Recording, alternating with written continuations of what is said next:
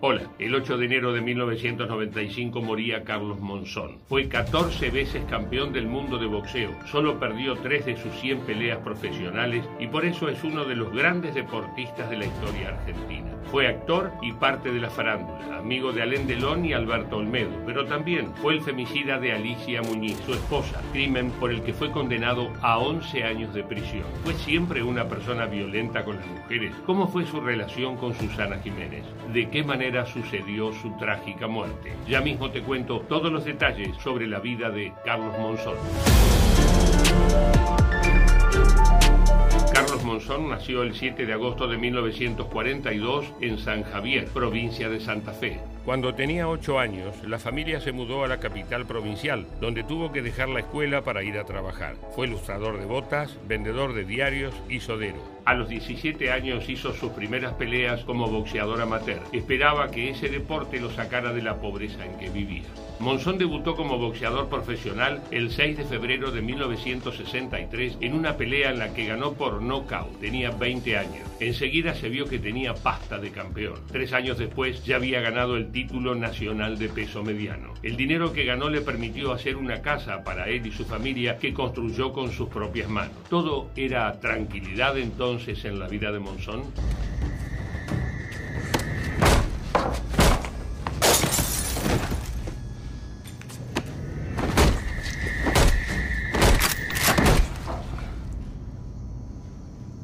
Rajá de acá, Monzoncito.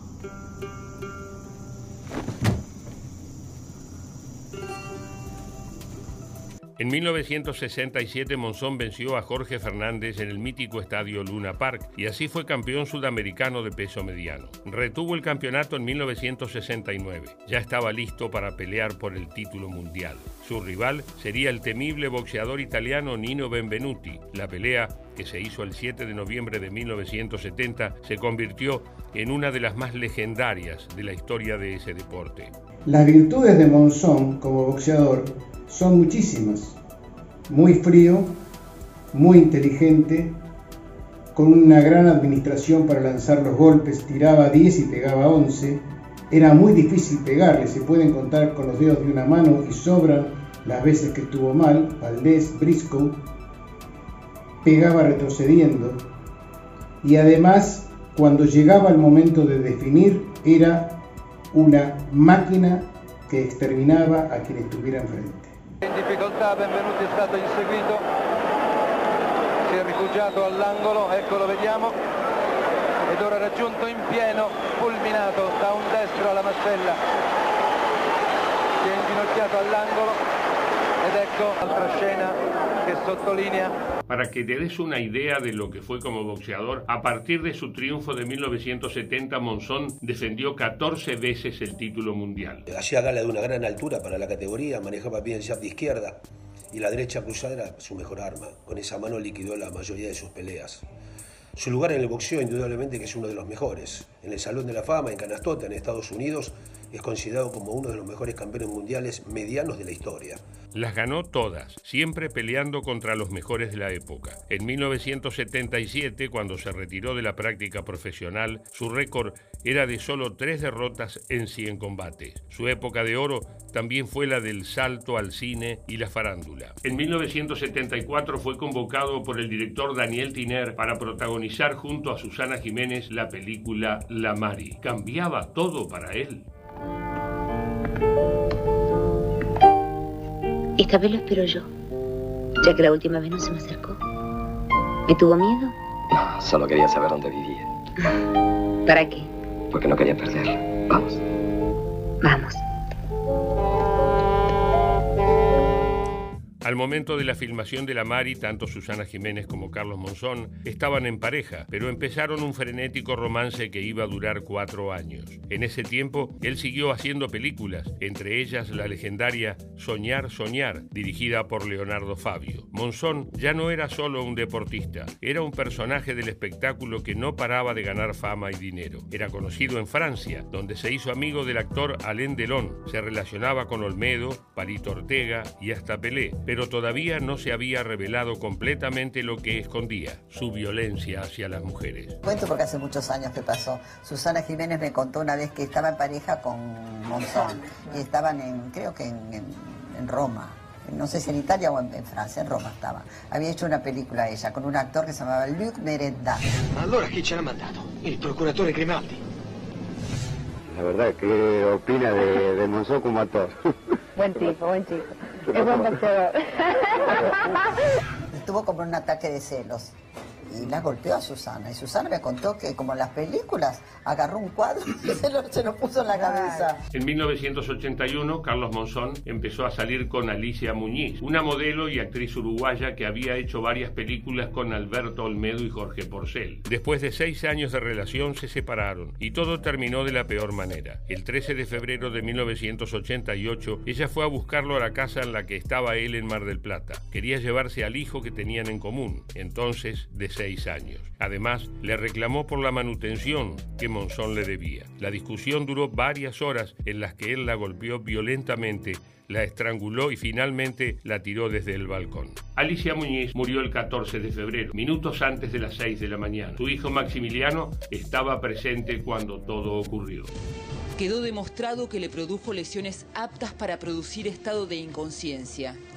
Por esas lesiones, la muerte, con la caída desde el balcón o sin ella, era inevitable. Estoy todo bien, saludo a la gente de Santa Fe, decir que estoy bien y creo en Dios y en la justicia. Por el homicidio de su exmujer, Monzón fue condenado a 11 años de prisión. El término femicidio alude al aniquilamiento físico de una persona de condición femenina eh, por el hecho de ser mujer. Eh, hay una cierta diferencia entre femicidio y feminicidio. Creo que vale la pena recordar que femicidio alude a una situación que es punible, que tiene un acierto de punición. En cambio, feminicidio eh, revela la situación de la muerte de mujeres por su condición de tales sin que haya, obviamente, eh, manifestaciones punitivas. El asesinato de Alicia Muñiz por parte de Carlos Monzón no solo fue una conmoción para la opinión pública, sino que fue uno de los hechos que pusieron en agenda el tema de la violencia de género. En ese momento no existía aún la figura legal de femicidio, pero era claro que se trataba de un caso de violencia machista. El boxeador había sido siempre un violento. En su momento prácticamente no había otro nombre para definir lo que sucedió que drama pasional, enseguecido por la pasión. Por un lado bueno, ahora existe el femicidio como figura, ¿no? También, y los casos de femicidios tienen el nombre de la víctima.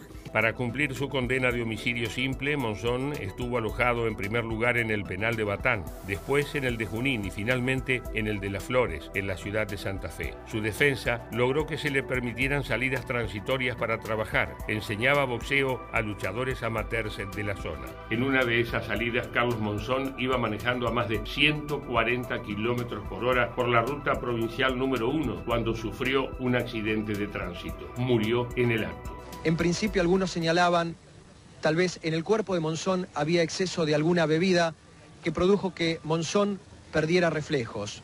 Después, en el correr de las horas, fueron apareciendo otras versiones que incluso surgen del testimonio de la señora que viajaba en el vehículo de Monzón. Sufrió una descompostura, cayó sobre el volante, perdió el control y finalmente, después de la banquina, el vuelco y la muerte.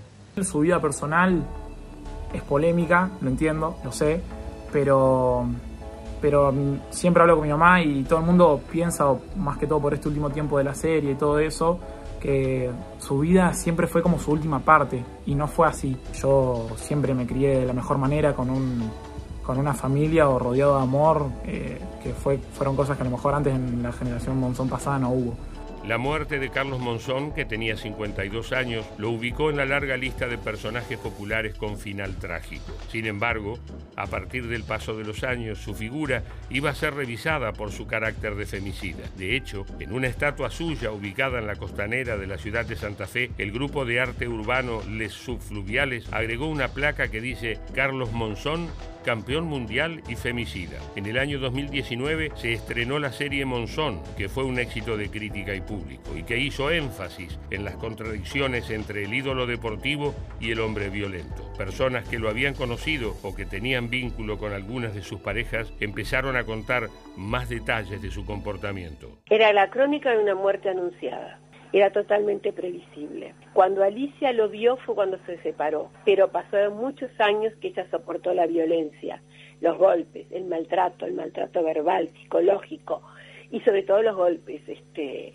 aparte él sabía muy bien dónde golpear y dónde dejar los moretones para que la gente no los viera. El 8 de enero se cumplen 27 años de la muerte de uno de los deportistas argentinos más contradictorios. Un gran campeón de boxeo, admirado en todo el mundo y considerado todavía hoy uno de los mejores de la historia de ese deporte. Pero también un hombre violento que maltrató y golpeó a sus parejas y que asesinó a la madre de uno de sus hijos. Su muerte en un accidente de tránsito puso final a una vida vertiginosa que siempre tuvo la violencia en el centro. Chao y hasta la próxima.